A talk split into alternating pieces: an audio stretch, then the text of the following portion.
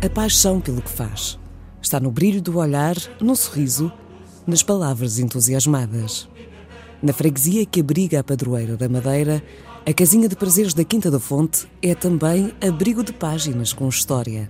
Páginas recuperadas pelas mãos de Regina Estovinho. O cheiro do papel não me incomoda minimamente. Nada mesmo. Eu até acho agradável.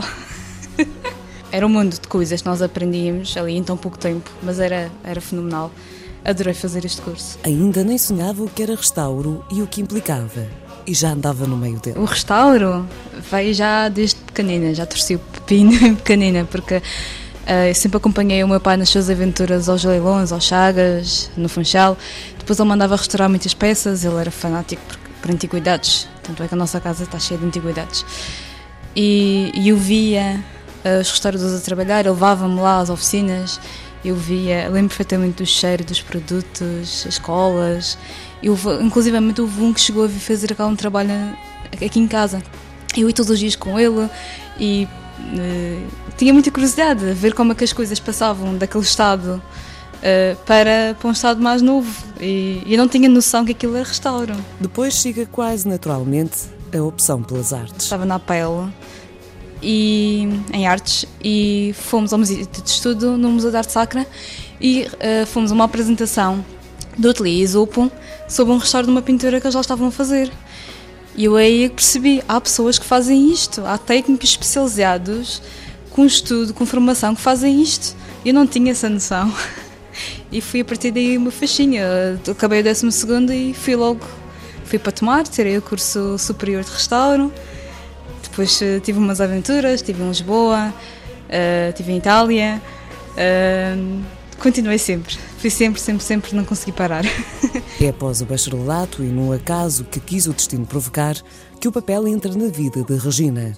São técnicas de restauro postas em prática num pequeno ateliê onde as prensas se impõem ao olhar, mas com outros tantos materiais necessários para que o trabalho seja feito. Implica conhecer bem duas técnicas que são completamente distintas, que é o restauro do papel e o restauro de encadernação. Uma encadernação, o que tem de fantástico para mim é a quantidade de, de diferentes materiais e técnicas envolvidas no mundo que a peça. E então temos de saber exatamente como tratar o papel, depois temos de saber uh, como constituí-lo novamente como uma obra, como um livro, cozido, íntegro, e depois temos de saber como tratar dos materiais da capa, da encadernação.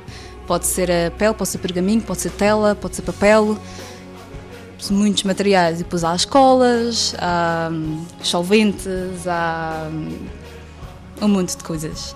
E se a recuperação que mais se evidenciou foi logo no início da atividade, há uma forte possibilidade de, em breve, meter mão à obra num livro que, em cima da sua mesa de trabalho, lhe faz brilhar os olhos. Tudo o que há naquele livro é feito à mão e foi aquele tipo de encadernação que eu aprendi a fazer. A cozer o livro naqueles cordões grossos, de cânhamo, a fazer o transfile, que é o, aquela corda que é bordada com linha de cores, muitas vezes, que se coloca sempre em cima e em baixo, para proteger um bocadinho a lombada no interior. hoje em dia só se vê industrial, aquelas fitinhas bordadas que já vêm enroladas em várias tiras, vários metros. Aquele não, aquele é exatamente aquilo que eu andava há dois anos à espera de conseguir fazer e chegou-me ontem. Neste caso é um missal romano do século XVIII.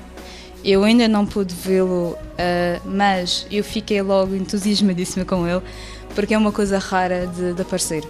Este livro é daqueles que nós nos preparamos, é para isto que nós que eu me formei, que eu andei em todos os lados. É um livro típico da Torre do Tombo, daqueles que nós só pegamos para fazer uh, trabalhos uh, de história. Uma questão de dias para que possivelmente seja posto em prática mais um trabalho de conservação num moinho de papel. E eu achei que o nome tinha tudo a ver. Eh, era uma, uma pequena fábrica, não de papel, que eu não faço papel, mas uma pequena fábrica de restauro do papel. O moinho de papel era onde se faziam os papéis, à beira dos rios. ainda existem alguns no continente. Uh, eu lembro-me de ter ido em Santa Maria da Feira, fiquei fascinada porque eles tinham lá todas aquelas. todo o moinho ainda funcionava. E ainda faziam os papéis dos trapos, eles uh, brinqueavam os trapos, aquilo passava por várias máquinas para triturar, fazer a polpa, depois era prensado, era colado, uh, ficava a secar em guitas no andar de cima.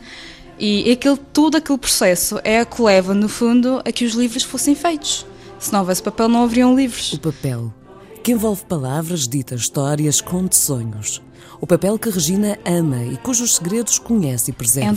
É um, é um material difícil porque é um material muito sensível, como nós sabemos. Mas se calhar não é tão sensível como nós pensamos. Que isso é que é interessante. Uh, principalmente o papel mais antigo tem os constituintes mais puros, era feito originalmente em trapos, algodão, uh, linho. Esse papel é bastante resistente, por isso é que duram séculos. Um cheiro particular? Tem, tem. Se bem que muitas vezes isso é mau sinal, indica que o papel está ácido, quando cheira muito mal. Mas não, não me incomoda. Uh, claro que nestes casos tenho que sempre trabalhar com luvas, porque se calhar as pessoas não têm noção que um livro antigo, se tiver uh, manchas de cor, quer dizer que tem fungos. Se forem cores fortes, como o rosa ou o roxo, os fungos estão ativos. Se tiver castanho, é que normalmente, também há fungos castanhos, mas normalmente os fungos depois de morrerem ficam castanhos. E esses fungos podem passar para nós, para a nossa pele, podemos respirar o ar ou escovar um livro, preciso usar máscara de poeiras, uh, no mínimo dos mínimos. Uh, preciso ter algum cuidado, eh, não num livro normal que esteja na nossa casa, mas um livro que, por exemplo, foi alvo de uma inundação, uma coisa qualquer, cria fungos. E estes fungos podem ser prejudiciais até para nós. Então não convém andar muito a cheirar os livros antigos assim, sem proteção. Mas o papel, não. O cheiro do papel não me incomoda minimamente. Nada mesmo. Eu até acho agradável.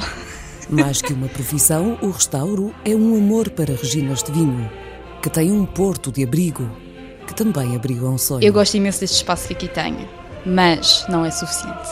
O meu sonho é poder transportar tudo o que eu aqui tenho para um espaço maior.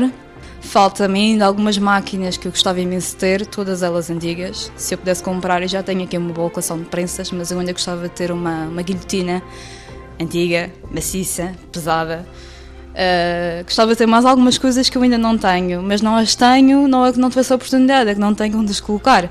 Na estrada dos Marmeleiros, no Monte, a casinha de prazeres da Quinta da Fonte abriga uma paixão que se faz sentir a cada palavra, em cada olhar.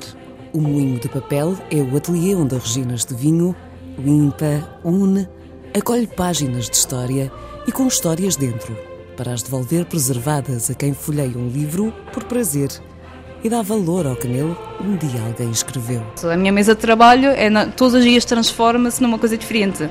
Um dia para lavagens, outro dia já é para secagem, outro dia já é para restaurar o papel, outro dia já é para começar a encadernação.